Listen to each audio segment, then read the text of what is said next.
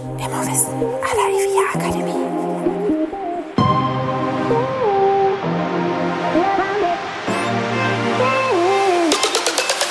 Herzlich willkommen bei Immowissen à la IVA Akademie. Wir servieren Ihnen kuriose Geschichten und knallharte Fakten aus der Immobilienwelt.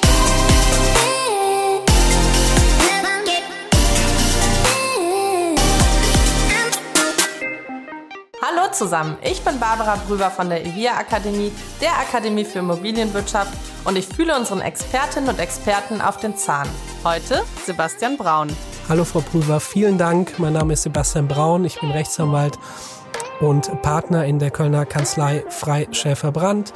Ich bin zugleich Fachanwalt für Miet- und WEG-Recht und Fachanwalt für Bau- und Architektenrecht. Im Schwerpunkt bearbeite ich Fälle im Bereich des Bauträgerrechtes, hier insbesondere auf Seiten ähm, von WEGs und als zweiten Schwerpunkt bearbeite ich Fälle im Bereich des Maklerrechts. Die Ausgangssituation dürfte vielen bekannt vorkommen. Es gibt ein Haus, ein Einfamilienhaus und eine Maklerin oder ein Makler, die das vorstellen. Und dann kommen Interessenten, Kaufinteressenten, die sagen, ach, doch, das Haus gefällt mir und ich würde das gerne reservieren. Und dazu gibt es dann so einen Reservierungsvertrag. Und äh, jetzt ganz kürzlich gab es sogar ein BGH-Urteil, was sich da auch um die Gebühren geküm ähm, ja, gekümmert und was Neues entschieden hat. Und deshalb, Herr Braun, sind Sie heute da und erklären uns einmal kurz, was es mit diesem Reservierungsvertrag auf sich hat, was denn da in diesem BGH-Urteil tatsächlich entschieden wurde und genau, worum es da ging und was das jetzt für die Zukunft bedeutet. Schön, dass Sie da sind. Hallo. Ja, hallo Frau Brüber, vielen Dank.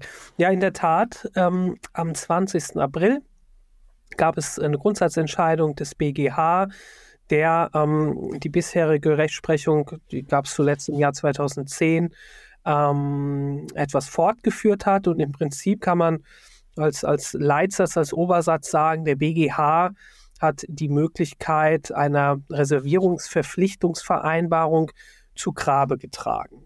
Man ist äh, vorher schon davon ausgegangen, dass wenn Sie einen inkludierten Vertrag haben, einmal Maklervertrag und daneben ähm, als eigene Klausel eine Reservierungsgebühr ähm, vereinbart haben, dass das unwirksam ist, dass das gegen AGB-Grundsätze verstößt. Und jetzt geht ähm, der BGH sogar noch ein bisschen weiter und sagt, auch solche Verträge sind AGB unwirksam und verstoßen gegen die Grundsätze von Treu und Glauben, die ähm, quasi eine Nebenabrede zum Maklervertrag darstellen. Also Sie haben im Prinzip. Also können Sie das nochmal irgendwie ein bisschen ähm, unverklausulierter. Unverklausulierter. ja, kann ich versuchen. Ähm, der BGH sagt, du hast einen äh, Maklervertrag, da verpflichtet sich ein ähm, Maklerkunde, ein Käufer oder Verkäufer zur Zahlung ähm, einer einer Maklercottage und daneben mhm. gibt es einen zweiten Vertrag, wo der Maklerkunde, das kann dann eben nur der Käufer sein, sich auch für den Fall, dass es eben äh, zu keinem Hauptvertragsabschluss kommt, verpflichtet, eine gewisse Reservierungsgebühr zu zahlen. Und das ist eine Reservierungsgebühr, die dafür da ist, dass der Makler ähm, das Objekt vorhält für einen bestimmten Zeitraum, in dieser Zeit alle anderen Interessenten abblockt. Mhm. Und das ist jetzt entschieden worden. Und warum wurde das so entschieden? Ähm, ja, also weil es diese, also einmal gab es den ganz konkreten Fall, ne, da mhm. gab es eben, hat jemand äh, ein Objekt kaufen wollen und ein Makler hat, ich glaube, 4.200 Euro, das waren ungefähr 15 Prozent ähm, der, der Makler-Cottage-Summe, die dann eben nicht fällig geworden ist, hat einen zweiten Vertrag abgeschlossen, sollte diese zahlen, der hat die bezahlt, dann entsteht natürlich Druck auf mhm. Seiten des Maklerkunden, der sagt, ja, jetzt habe ich schon 15 Prozent ähm, der eigentlichen Summe bezahlt, jetzt habe ich natürlich auch Druck, den, den Hauptvertragsabschluss herbeizuführen. Und dann ist dieser Hauptvertrag eben nicht zustande gekommen, ähm, wahrscheinlich eben aus Gründen, die in der Sphäre des Verkäufers liegen. Und dann sagt der Käufer, ähm, ich hätte gerne mein Geld wieder und der BGH mhm. hat dem Recht gegeben. Warum das Thema insgesamt zum BGH gekommen ist, liegt jetzt nicht an diesem einen konkreten Fall, sondern weil es eben erstens eine im, im Sachverhalt anders ist, als das, als das mhm. bisher ähm, vom BGH ähm, abgeurteilt worden ist in 2010. Da gab es halt eben nur einen Vertrag, jetzt gibt es zwei Verträge. Und das zweite ist natürlich insgesamt wieder Verbraucherschutz. Wir haben immer immer noch viele Makler, die das machen, was ich auch nachvollziehen kann. Ich meine, Sie müssen sich vorstellen, es gibt Konstellationen, ähm, wo der Makler wirklich viel tut. Der mhm. ähm, erstellt ein Exposé, das dauert mehrere Stunden. Er muss sich mit den Verkäufern treffen. Vielleicht sind die ein bisschen schwieriger, vielleicht haben die andere Kaufpreisvorstellungen. Der, der Makler muss den Maklerkunden davon überzeugen, dass das Haus anstatt 750.000 nur 500.000 Euro wert ist. Genau. Mhm. Und das ist natürlich viel Energie, viel und Geld. Und dann hat er noch die ganzen Besichtigungen, ne? Und, und die ganzen Besichtigungen. Ja, Vielleicht für, muss er sogar also noch. Person, ne? Ja, klar. Ja. Vielleicht muss er sogar noch zum ähm, ins Bauaktenarchiv oder zum Bauamt, mhm. um sich mal anzugucken. Da gut, da ist ein Anbau. Ja, ist das denn überhaupt ähm, genehmigt worden? Der Verkäufer sagt, ja klar, habe ich da eine Baugenehmigung für. Ja, legen Sie mir die doch mal vor. Ja, die habe ich jetzt zufällig nicht. Dann geht mhm. er zu. Jetzt hat der, ist der Makler plötzlich wissend und weiß, na ja, jetzt könnten solche Fragen aufkommen und die kann ich nicht wahrheitsgemäß oder nicht oder nicht final beantworten. Also muss ich jetzt mal zum Bauamt gehen und gucken, wie das denn wirklich ist. Auch das kostet Geld, auch das kostet Zeit und mhm. ähm, Energie. Und deswegen ist es schon nachvollziehbar, dass der Makler ähm, im Prinzip ist ähm, so ein so ein Maklervertrag ist eine Wette. Ne? Mhm. Also ich wette darauf, dass der Hauptvertragsabschluss zustande kommt. Und ähm, dann in, in, manchmal geht die Wette nicht auf und mhm. ähm, vor allem auf Verkäuferseite gibt es Bestrebungen, diesen Maklervertrag platzen zu lassen, weil ich möchte nicht mehr verkaufen, ich habe keine Lust auf den Makler, ich verzögere das jetzt oder ich versuche ihn zu umgehen.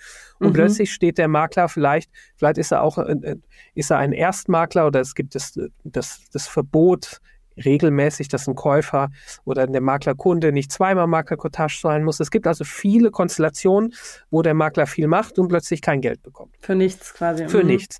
Und deswegen ist die Idee natürlich nachzuvollziehen, dass man sagt, okay, jetzt will ich mir zumindest einen Teil das mhm. dessen, dass es zumindest so sowas wie halbwegs ein Nullsummenspiel gibt, da möchte ich mich absichern und werde dafür ähm, eine Zusatzvereinbarung abschließen. Und das hat der BGH jetzt ähm, ein für alle Mal klargestellt und gesagt, so jetzt, jetzt ist Schluss, jetzt ähm, die Reservierungsvereinbarungsklauseln, die sind unwirksam, ob jetzt in einem Gesamtvertrag oder als Nebenabrede.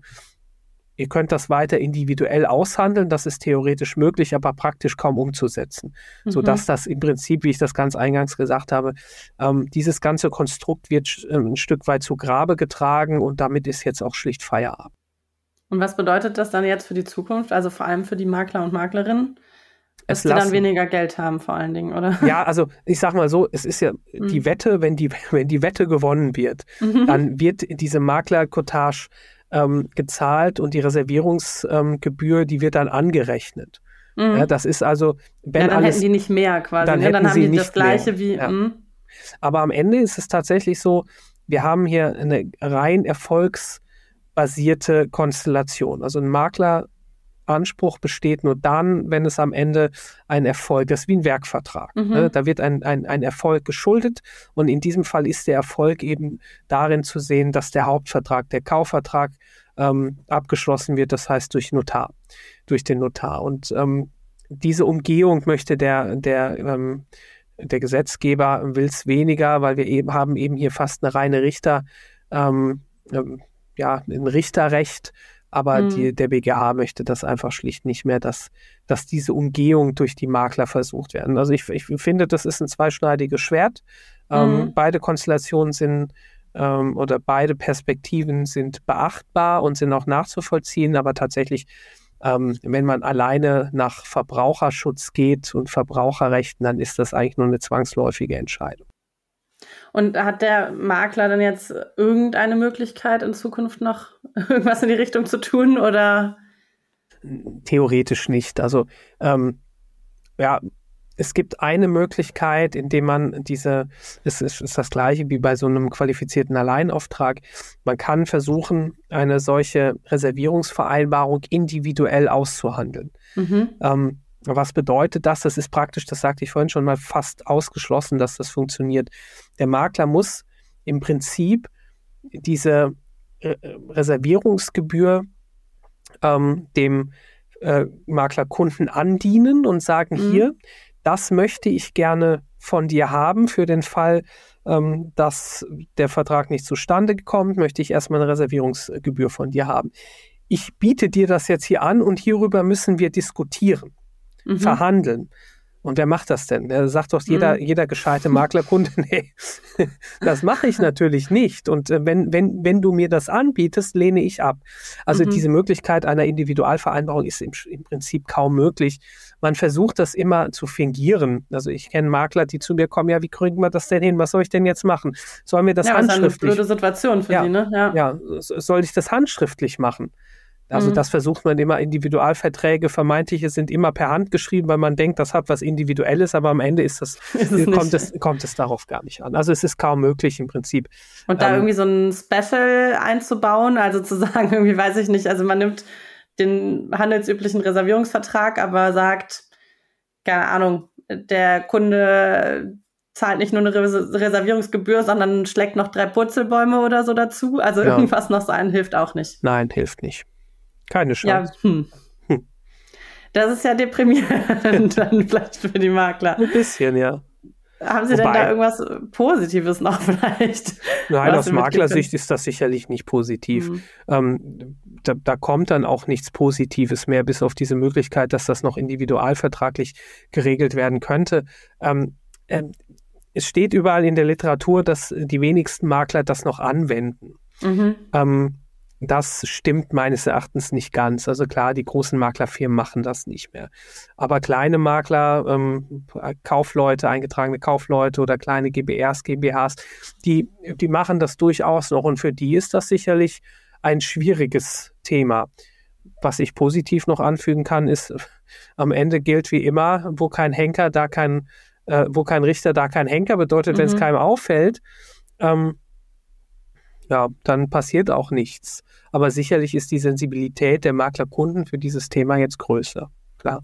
Aber das, was Sie jetzt gerade gesagt haben, das heißt, man könnte es noch versuchen als Makler, das trotzdem zu machen. Was ist denn Worst-Case-Szenario? Ich habe jetzt nochmal so einen Reservierungsvertrag aufgestellt, eine Gebühr genommen. Ja. Worst Case wäre, es landet vor Gericht. Ja, und Sie unterliegen. Oder Genau. Sie machen und dann zahle ich das zurück und habe die Gerichtskosten oder Genau, Sie haben einen Rückzahlungsanspruch nach Paragraph 300 äh, Paragraph 812 BGB, ähm, weil kein Rechtsgrund für die Bezahlung dieser Reservierungsgebühr bestand. Dann mhm. fordert das der Maklerkunde ein und der Makler sagt, nee, kriegst du nicht. Dann, ähm, dann muss der Maklerkunde zu Gericht gehen, das einklagen und der wird dann Recht bekommen in, mhm. in, wahrscheinlich fast jedem der Fälle. Gut, man weiß halt nie, was, was da sonst noch vereinbart worden ist, aber tatsächlich wird das so sein. Und dann muss er die Gerichtskosten zahlen. Ja. Mhm. Das ist das Risiko.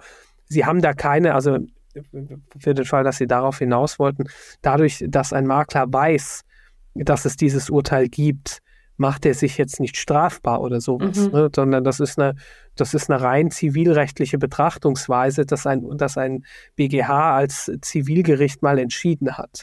Ja, mhm. Man kann dann immer noch sagen, ja, ich sehe es aber anders und äh, gehe da zurück auf das Amtsgericht XY, die das mal anders entschieden hat. Also von daher versuchen kann man es. Ob, ob das lohn, lohnend ist, vermag ich aber zu bezweifeln. Haben Sie denn noch so ein Fazit oder vielleicht auch einen Tipp jetzt an die Makler, was Sie mitgeben können hm. aus dem Ganzen? Klar, gehen Sie zum Anwalt und lassen die Verträge vom Anwalt machen.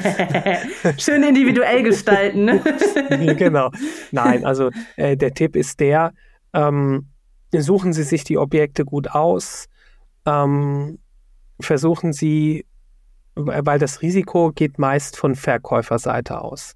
Ne, mhm. Also, dass, ähm, dass irgendein Verkäufer, ähm, obwohl der Makler schon sehr viel gemacht hat, am Ende ähm, aus irgendwelchen Gründen alles platzen lassen möchte, im besten Fall, weil er das Objekt dann doch nicht hergeben möchte, da haben sie ein gewisses Risiko. Und, Wobei die Käufer ja auch gerne zurücktreten, ne? Ja, das schon, aber dann haben sie zumindest die Möglichkeit, mhm. dass noch ein anderer Käufer einspringt. Mhm. Ne? Also stellen Sie sich, versuchen Sie sich breit aufzustellen ähm, und lassen Sie Regelungen, die in irgendeiner Form in Richtung Reservierungsgebühr, Aufwendungsersatz gehen, sondern achten Sie auf die, die, die wichtigen Themen. Sie müssen über das Widerrufsrecht belehren, was mittlerweile Gott sei Dank fast alle machen, leider immer noch nicht alle. Ähm, achten Sie auf auf eine gute Dokumentation und dann tut es auch nicht mehr so weh, weil diese Reservierungsgebühr war ja wirklich nur für den Fall gedacht, ähm, dass so ein Maklervertrag oder ein Hauptvertrag mal platzt. Und wenn man alles ähm, vorher schon so sondiert, eben mhm. die gefährlichen ähm, Objekte nicht annimmt, ich glaube, dann kann man da auch etwas, ähm, das, das, das Gefahrenrisiko etwas minimieren. Aber ansonsten gibt es, äh, diesem, diesem Urteil ist für Makler nichts Positives zu entnehmen. Was ein deprimierendes Ende dieser Folge. Ja, das tut mir sehr leid. Aber wir haben alle Maklerinnen und Makler trotzdem lieb, ne? Ja, fast ja. alle, ne? fast alle, ja. Nein, also Kopf hoch und im Vorfeld alles, ähm, ja, so vorbereiten und ebnen, dass gar nicht erst ein Vertrag zum Platzen kommt, ne? Das genau. ist dann so das vielleicht gibt es doch einen positiven Aspekt. Ähm, das gilt ja für alle Makler. Und mhm. jetzt kann nicht mehr das eine schwarze Schaf ausscheren und ähm, die äh, Maklerkunden mit irgendwelchen falschen Versprechungen locken, das gekoppelt mit so einer Reservierungsvereinbarung. Nein, das kann jetzt niemand mehr machen. Erhöht vielleicht ein bisschen die Chancengleichheit. Das stimmt. Schön so. Also doch ein kleines Lächeln wenigstens. Ganz lieben Dank, Herr Braun, für die ganzen Erklärungen und Erläuterungen. Ja, und ähm, dann schauen wir positiv in die Zukunft und äh, hoffen auf ganz viele ungeplatzte Verträge. das hoffen wir, ja. Dankeschön. Dank, danke. Und ja, Sie haben dazu ja auch ein Event bei uns gegeben. Ne? Da wurden nochmal detaillierter ein paar Fragestellungen betrachtet oder auch genau. ähm, die Ausgangssituation nochmal genauer angeschaut. Wenn Sie da Interesse haben, schauen Sie gern mal rein. Sie finden die Aufzeichnungen bei uns auf der Seite evia-akademie.de unter Eventvideos. Die Veranstaltung hieß Immowissen aktuell. BGH bestätigt keine Reservierungsgebühr in allgemeinen Geschäftsbedingungen. Also wer da Interesse hat, gerne nochmal auf ivia-akademie.de schauen. Ja, und wir hören uns in zwei Wochen wieder. Wenn Sie bis dahin Themenwünsche haben, Fragen, Anregungen, sonst was, schreiben Sie gerne an podcast.ivia-akademie.de. Wir freuen uns. Tschüss. Danke. Tschüss.